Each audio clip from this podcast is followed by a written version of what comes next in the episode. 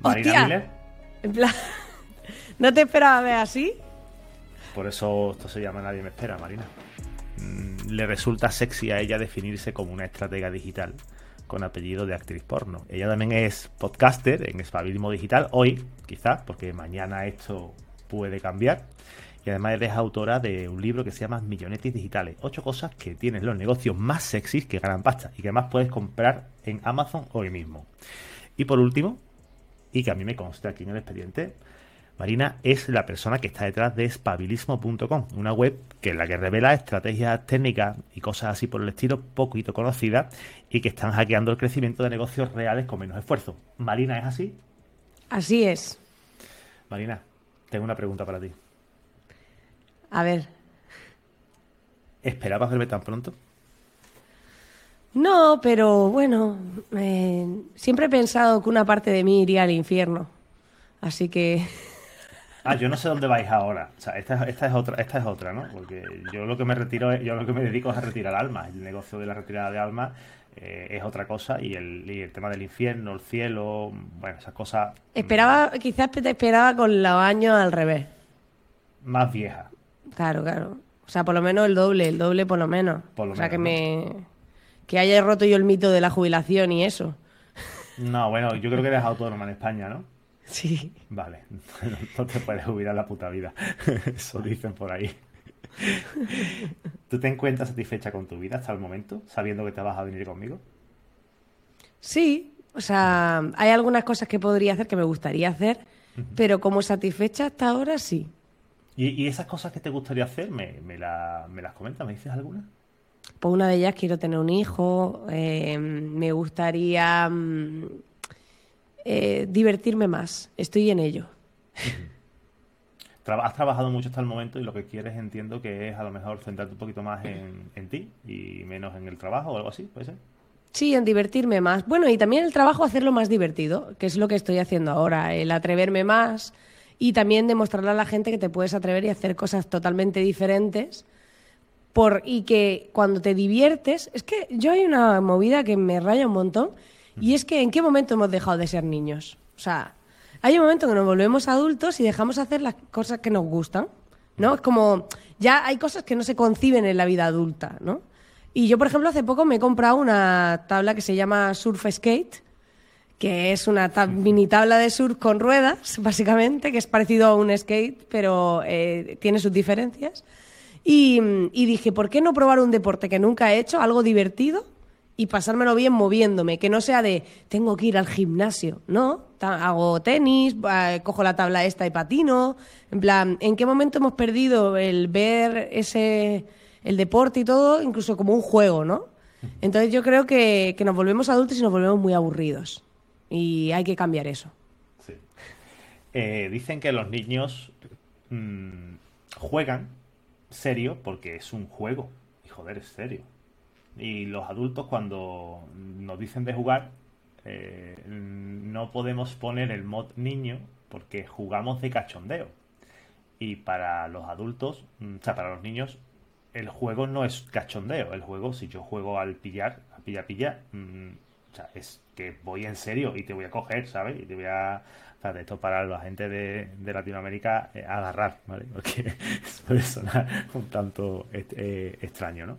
Pero que sí, que es verdad que llega cierto momento en la vida de toda persona en la que ya pasa de ser niño a adulto y, es como, yo creo que será más el miedo al que dirán o, esas cosillas, ¿no? Que te dan que pensar, ¿no? Y, y va, va- van- yo creo, creo que van por los tiros. No soy especialista en ello, pero creo que van por los tiros.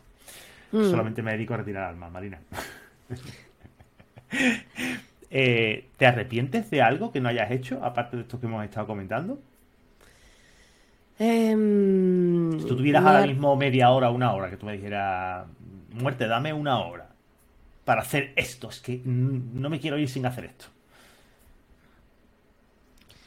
Es que la verdad que siempre he sido bastante libre y en una hora no me daría tiempo a hacer algo así que me quedase pendiente.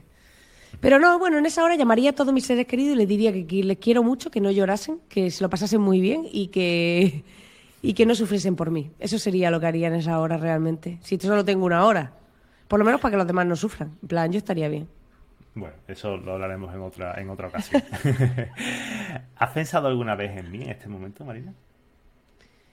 Pues hace poco pensé, porque hice un curso de mindfulness donde en la última meditación final tenías que imaginarte muerto y cómo sería, mm, cómo estarían tus familiares con una meditación. Y lloré un montón, ¿eh? Porque era como, em, creo que hasta que no nos ponemos muchas veces en esa situación, no ves lo que realmente quieres hacer en tu vida y lo que no. Y nos dejamos mucho llevar por eso, por la vida, que si es que tengo que pagar esto, hacer lo otro. Y en ese momento pensé, quiero divertirme más. Y entonces empecé a buscar cosas para divertirme más. porque hay... ¿no? Porque te puedes caer del skate y te puedes matar también. bueno, yo soy muy prudente, es muy difícil. Yo he patinado muchos años hockey patines y tal, y soy muy prudente. La gente piensa lo contrario, porque claro, mi imagen bueno, aquí no se me ve mucho, pero llevo el brazo lleno de tatuajes, tal. Es como que mi imagen es de que voy a ser más descerebrada y luego soy súper, súper centrada, ¿eh? como... Es gracioso porque así es más divertido, porque la gente siempre se hace una, una idea de ti y luego es lo contrario y es más divertido aún. Desde luego que sí. Lo veo. no, te voy a, no te voy a decir que no. ¿Tú tienes rutinas muy marcadas, Marina? Mmm, más allá de que mm, tengo clases de tenis y tal, pero entre trabajo mm, me intento organizar con un Google Calendar, que es como mi guía para saber qué tengo que hacer, pero no soy muy estricta. La verdad que mm, fluyo bastante. Creo que esa rigidez también muchas... A ver, hay dos tipos de personas, las que eh, necesitan que le empujen y las que necesitan que le frenen. Yo soy de la segunda. Yo soy más de frenarme porque hago mucho y necesito parar que, de la otra. Pero es verdad que en muy poco tiempo trabajo muy rápido. Entonces eso hace que, que cuando estoy trabajando aprovecho mucho el tiempo y no necesito tener toda mi agenda llena. Entonces ahora me estoy obligando a no, no llenar mi agenda de trabajo y, optimizar más el tiempo. Y entonces, pues bueno, pues me voy organizando con el Google Calendar por time blocking y eso. Eh, tu rutina entonces, el time blocking, como has comentado, muy del amigo John Boluda, que también me consta por aquí por los expedientes, algún día iré a retirar su alma. Eh, ¿Qué hubieras metido en tu rutina si hoy, sabiendo que te vienes conmigo, eh, hubieras hecho algo diferente a eso, hubieras cambiado algo de las cosas que tienes que hacer? Me imagino que el trabajo no lo harás, total, para lo que me queda en el convento me cago dentro, no, pero ¿qué hubieras hecho en tu rutina diaria si, si ya supieras que te vienes conmigo? Pues a lo mejor, no sé, o sea, es que es que no me quedan muchas cosas pendientes. Me parece correcto, ¿no? cada uno tiene su... He hecho lo que, ¿eh, mira, que es normal. En estos momentos, eh, lo de toser es, no te, es del, del ese... A ver, yo, por ejemplo, mira, he hecho... Hubo una época que quería vivir la vida nómada. La viví, estuve dos meses viviendo en el Caribe. Em, he querido viajar, he viajado. Sí que hay sitios que me quedan por descubrir, pero tampoco es una cosa. Creo que. Creo que, no sé, o sea, si me pongo a pensar, he construido la vida que quiero. Y eso es lo bueno del, negocio que tengo, que me ha permitido construir la vida que quiero. Ayer tuve una cena con unas amigas que tienen hija y, y tal, y me hablaban de los problemas que tenían cuando su hija se ponía mala para poder conciliar su vida personal, de decir, ¿cómo le digo a mi jefe otra semana más que mis hijas están malas y, tengo que faltar, ¿no? Y yo pensaba, qué bueno que yo no tengo que vivir eso. O sea, yo el día de mañana tengo un hijo y yo trabajo desde mi casa, en mi despacho, tal. Puedo coordinarme con mi pareja porque trabajamos además desde casa ambas. Y era como de, no tengo ese, ese problema. O sea, no tengo ese problema de no puedo conciliar tal. Entonces, cuando has diseñado un estilo de vida en que encaja contigo, pues poco puedes, o sea, poco puedes decir que te falte, porque al final la vida que tengo es la que yo he construido. O sea, la he decidido yo. Entonces, ¿hay matices? Pues sí, hay matices que siempre se pueden cambiar, que se podrían mejorar, que le podría dar una vuelta. Pero de base, tengo la vida que quiero. Yo hay muchos días que salgo y me voy a desayunar a un barecito por aquí al lado, o me voy a comer. En plan, sé que no me puedo quejar. Hace bien, desde luego, eh, esto podía encajarse dentro de lo que. Bueno, has dado la clave eh, diciendo que vives la vida, o sea, que tú has construido la vida que tú quieres, ¿no? Porque mucha gente mm, vive la vida que otros quieren y, y vive la vida de otros. Eh, eso es una eso es una realidad como un castillo de grande. Y, tú y muchos espectadores de los que yo retiro las almas eh, dicen esto, ¿no? que ellos se montan el negocio para ser su propio jefe y si el viernes están cansados y no quieren trabajar y quieren jugar a la PlayStation, pues bueno. También implica mucha, o sea, yo siempre digo que no es fácil y no es para todo el mundo. Emprender es un camino de autodescubrimiento. O sea, te, te descubre a ti mismo, porque es tus miedos, tus inseguridades, tus mierdas, sale todo ahí. Ahí sale todo a la luz. Pero es verdad que, que si superas esa prueba, y yo ya llevo pues unos seis años o así con mi negocio, si superas todas esas pruebas, al final dices, yo volvería a trabajar por cuenta ajena. Si tuviese la necesidad irremediable, lo haría. Pero no sería una decisión elegida eh, si puedo elegir. Entonces, mm, no lo haría ahora mismo. O sea, y eso que emprender me hace sufrir muchas veces, ¿no? Porque al final, pues están ahí tus expectativas, tus miedos, tus inseguridades, tu todo, ¿no? Pero sí que es verdad que luego lo valoras y dices, mm, para mí es una vida mm, muy libre. Yo el, siempre tengo una frase que me gusta mucho decir, que es, me gusta saber que puedo elegir, aunque elija hacer lo mismo todos los días. Claro. Entonces, que sea decisión mía. Sí, no, no, eh, eh, tienes, tienes razón, ¿no? Porque al final eh, las cagadas tuyas son responsabilidad tuya. También. Igual que lo bueno lo bueno y lo malo lo malo. O sea, está, es que me parece, me parece lapidante la, la frase. Marina, ¿tienes el móvil a mano? Sí. Vale. ¿Me podrías dar, por ejemplo, no enseñar, sino que lo- tú lo veas y me lo digas? Me fío de ti eh, y no me puedes mentir, cuidado, ¿eh? porque esas cosas las- detectamos nosotros. Dime cuál es la última pestaña que tenías abierta en el navegador. La del email. Ah, bueno, de- del navegador. A ver, última pestaña. Pues mira, tengo una. Esta va a ser muy divertida. Ayer me fui a comprar ropa eh, y yo tengo... O sea, es que es muy graciosa porque esta no es de trabajo. Mira que tengo muchos de trabajo, pero mira, siendo sinceros, nos vamos a reír. Me fui a comprar ropa y, y digo, bueno, últimamente he engordado un poquito, ¿vale? Un poquito, me he relajado. Digo, pero es que yo tengo pantalones de mi talla. Y me fui a las tiendas y no me cabían los pantalones de mi talla que yo tengo, que ahora mismo me pongo y me están bien. Y yo decía, ¿qué está pasando aquí? Y entonces me puse a buscar una noticia de qué pasa con las tallas. Ahora. y estaba leyendo una noticia sobre eso. Así que mi última pestaña es qué mierda están haciendo con las putas tallas de ropa que está, que está dando problemas de salud mental a la gente. Bueno, eh, va, es lo que hemos hablado antes, echarle la culpa a tercero, Marina. Los putos fabricantes que, que las hacen, hacen pequeñas las, ta- las tallas cuando, cuando Hombre, pero a mí las que tengo en casa me están bien. Eso Así que ha ensanchado la talla, Marina. bueno, está, está divertido. Eh, vale, ¿por qué te pregunto, por qué te pregunto que si puedes acceder al móvil? Bueno, porque eh, mm, me da que es por reconocimiento facial y, y- y cuando te encuentren tirado en el suelo, quien, quien esté por ahí, por ese sitio tan lúgubre en el que te encuentras ahora, no va a poder desbloquear el móvil. O sí, o tú tienes compartido con tus familiares el, el, el acceso al móvil. tengo, eh, mi, o sea, tengo lo de reconocimiento facial, pero mi pareja sabe mi código para entrar en el, mi Vale. móvil. Vale. Está, está bien. Eh, esa era una de las preguntas, no preguntas, sino una de, la- de los aprendizajes que quería hacer con esta pregunta, porque muchísima gente eh, no comparte ese acceso y el móvil hoy en día es la llave prácticamente para cualquier, para cualquier cosa. Eh, ¿A quién te gustaría a ti dejar tu legado? Imagínate que ahora mismo, no sé, que, ya te vienes conmigo, que no superas la prueba final y, a quién te gustaría de verdad que disfrutara de todo lo que tú has dejado y de todos tu- tus bienes y tus activos, tanto tangibles como intangibles. ¿A quién? Pues hoy en día se lo dejaría a mi pareja.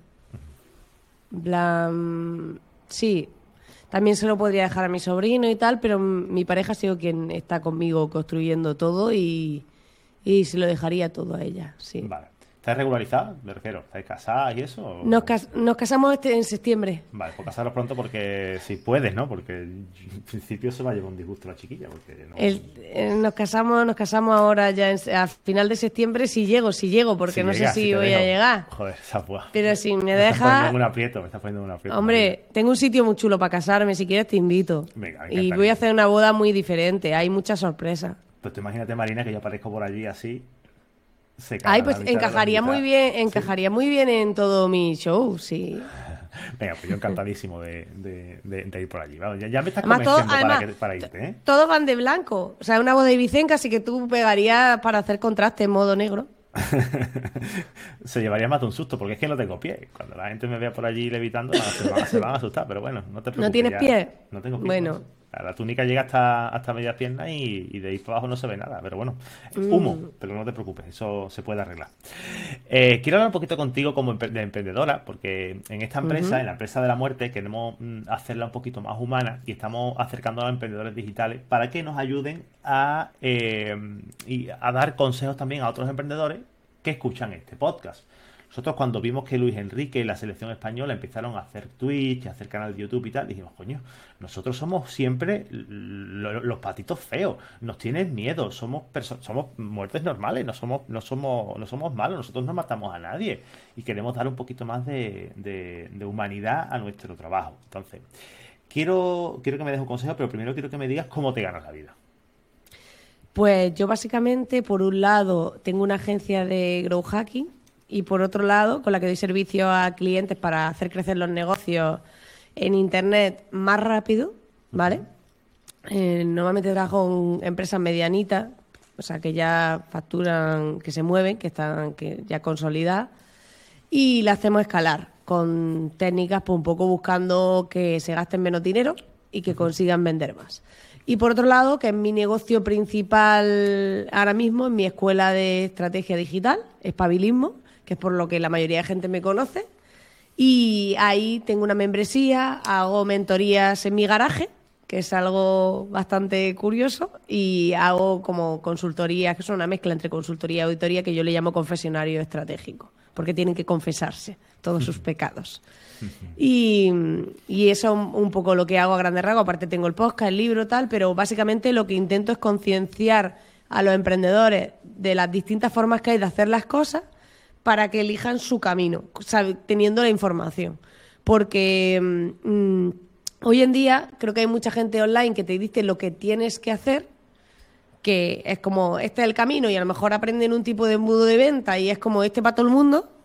Y yo lo que intento es que la gente sepa las estrategias que hay, las metodologías que puede usar, las distintas opciones que tiene y que ellos también elijan su camino. Y el que está más verde, pues a lo mejor hace una sesión uno a uno conmigo y le damos un poco forma a su estrategia y después ya sigue avanzando por su cuenta, ¿no? O eh, esa parte. Pero, pero es importante que yo pienso que la gente aprenda sobre Internet porque es un es un nuevo escenario donde hay mucha competencia y tienes que saber venderte, ¿no? Y no se trata tanto de que te den la formulita mágica para que esto mañana esté funcionando y lo petes, porque además tuve una conversación con una chica que me hizo mucha gracia que me dijo, la mayoría de gente es gris.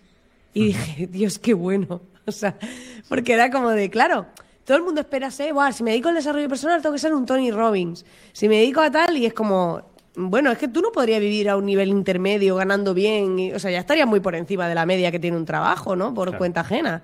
Mm, A veces también tenemos unas aspiraciones que a veces ni siquiera son la vida que nosotros queremos. Que yo con esto- Va, por ahí, Marina. Lo que, tú, lo que tú has comentado es que, es que va por ahí. Eh, nosotros nos fijamos normalmente en el, en el éxito del emprendedor, esa persona que. Tony Robbins, ¿vale? Ese tío con esa, esa forma, esa, esa mandíbula perfecta, esos dientes blancos. Y queremos tener todo el éxito que tiene eh, Tony Robbins, pero nosotros no tenemos ni puñetera idea del éxito que tiene. Lo mismo es un desgraciado.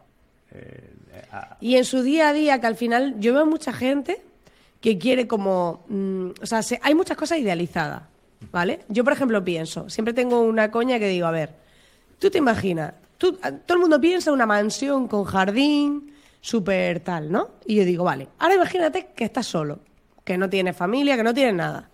Digo, esa noche en esa mansión, tú solo, en medio de la nada. O sea, yo me cago de miedo. Digo, es que, eh, o sea, muchas veces dices, se te va a hacer la casa grande, ¿qué haces ahí todo el día? Ves nada más que espacio por todos lados. O sea, al final muchas veces idealizamos cosas materiales que yo hace poco veía, había salido la temporada esta de Netflix de la Georgina esta, que la veo para reírme, y la mujer de Cristiano Ronaldo, y para desconectar es mi, digo, mira, me río un rato. Y cuando yo veía esa vida de lujo, por ejemplo, yo no la envidio. Sinceramente, de verdad, de corazón, que yo la veía y decía, pues es que yo todas estas cosas que esta mujer valora, para mí no, no tienen valor ninguno, o sea, no... Y en cambio, eh, ya viví pues, en primera persona el hecho de me voy al Caribe, ser nómada digital, ta, ta, ta. Me fui al Caribe y yo me volví antes de tiempo. O sea, porque cuando yo estaba allí cada día, primero que me parecía un sitio mucho más inseguro de lo que parecía cuando fui de vacaciones, cuando ya estaba yo metida en el día a día.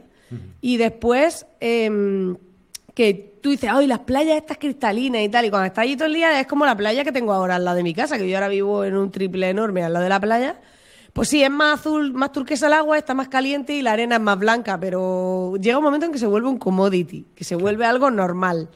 Entonces tampoco le ves tú tanta... O sea, cuando te tiras suficiente tiempo en un lugar que ha ido de vacaciones, te das, por lo menos para mí ha sido un, pues mira, pues tampoco es para tanto, ¿sabes? De que está guay, pero mm, a mí, por ejemplo, descubrí ahí que no me gustaba ser nómada digital, que me gustaba viajar, pero luego volver siempre como a casa no es vivir viajando.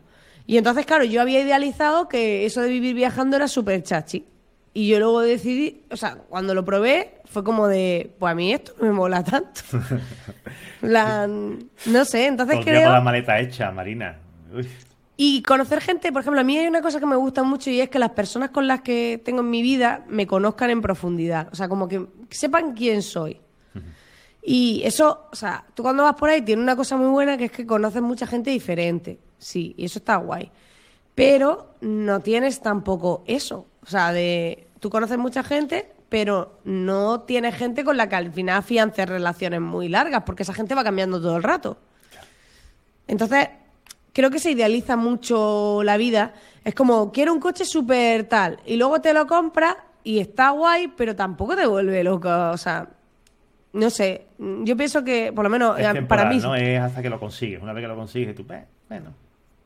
Está bien, está guay, pero claro. Entonces yo pienso que, que bueno, hay que, que disfrutar de las cosas más sencillas. Y que a veces, para mí, vale mucho más que dar, o sea, poder elegir qué trabajos quiero hacer y cuáles no, y estar alineada con lo que estoy haciendo, que eh, decir, bueno, coge este trabajo porque me va a dar no sé cuánta pasta porque me voy a meter ahí y yo sintiéndome esclava de ese trabajo o sintiéndome que esa relación con esa persona de ese proyecto no me gusta. Entonces, ¿qué sentido tiene eso? Yo prefiero sentirme libre. Entonces, siempre que se pueda elegir, cuando estás en necesidad máxima, pues no, tienes que... Pero una vez que ya tienes cierta comodidad, pues dices, ¿me interesa meterme en más cosas de este tipo si realmente a mí esto no me hace feliz? No.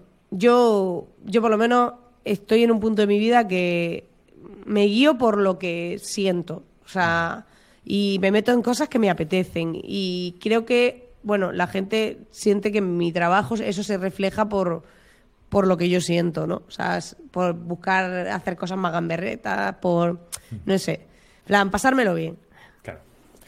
Me parece muy bien. Eh, Marina, lo he estado pensando y, había, cuando estaba hablando contigo, cuando yo estaba vivo, eh, el año 2000, 2005, 2006, yo vivía en Sevilla.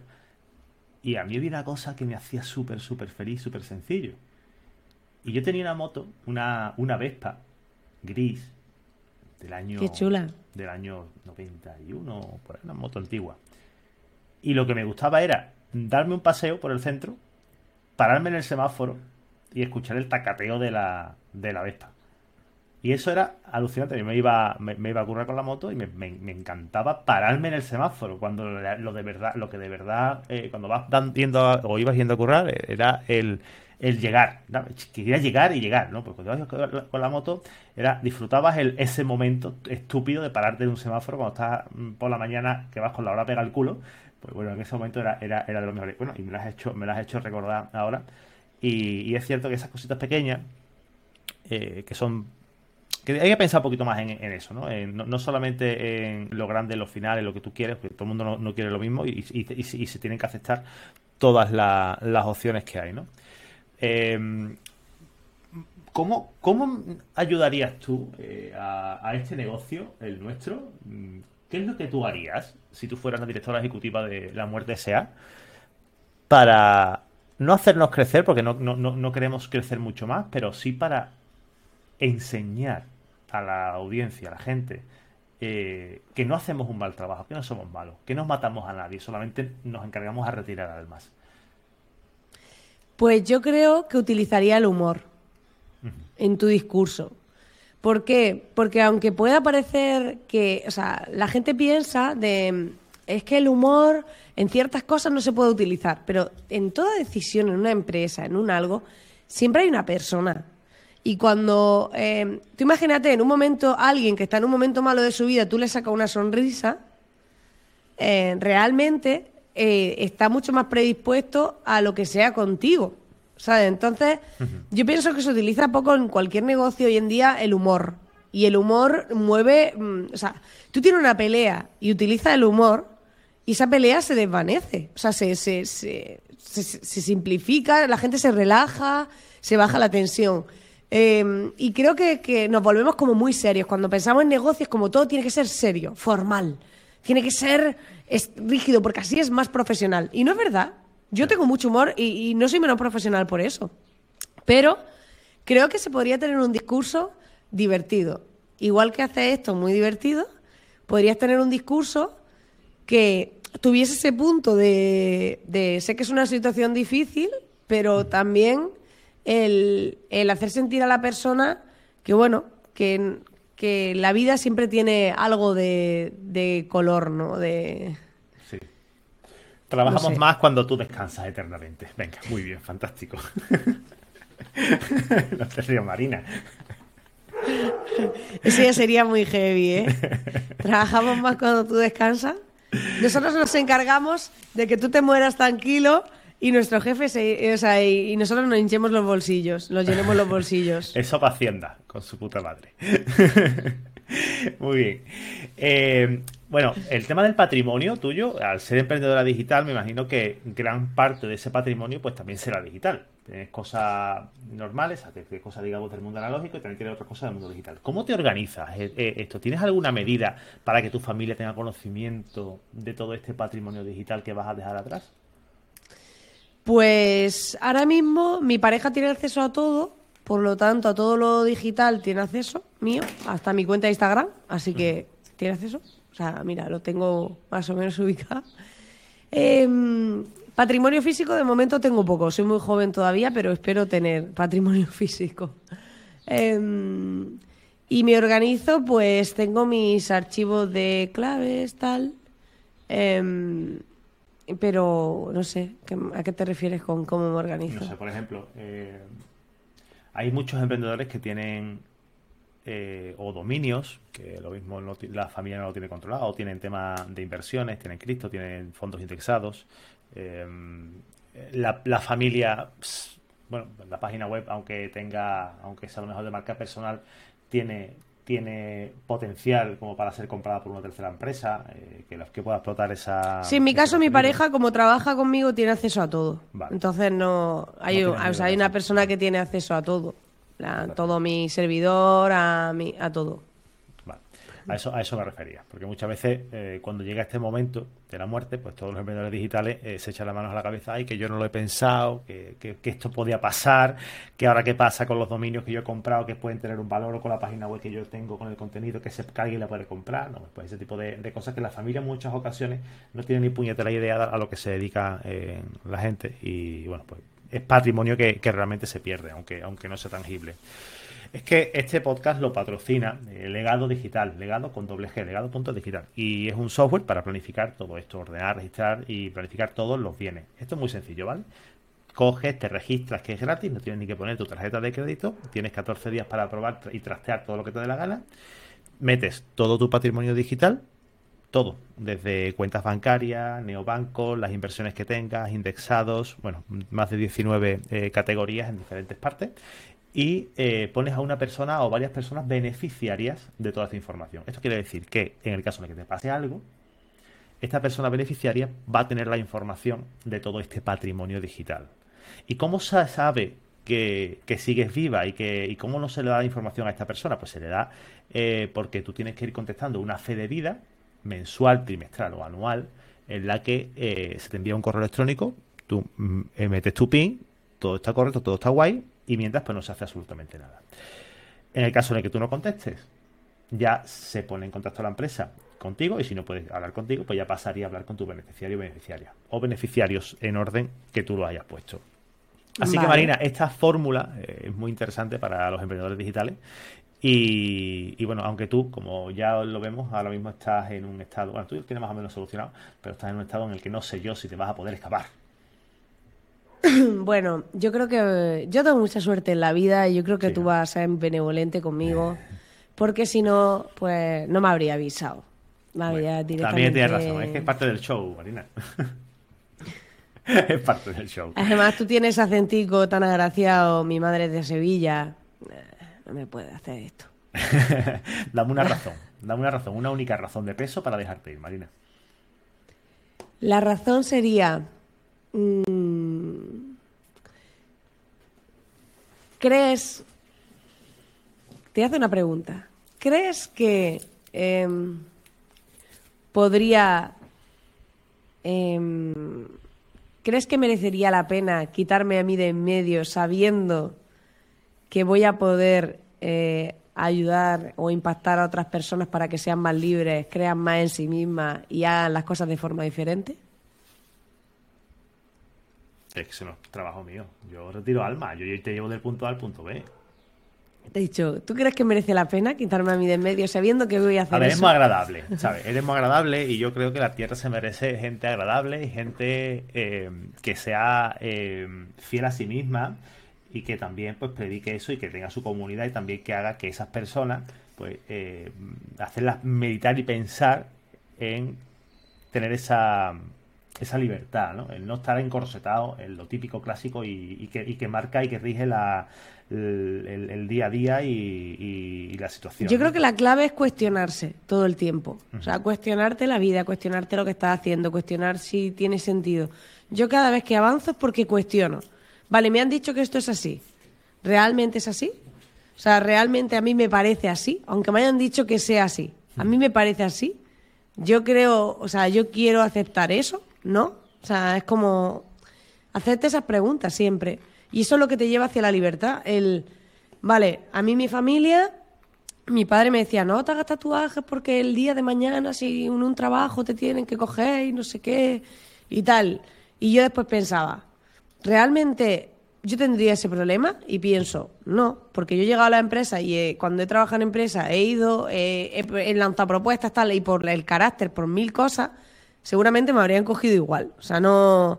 Y, es como, eso es una creencia suya, de mi familia, de mi padre, ¿no? Entonces como, eso es mío, yo quiero encajar con eso, yo acepto esa manera de pensar.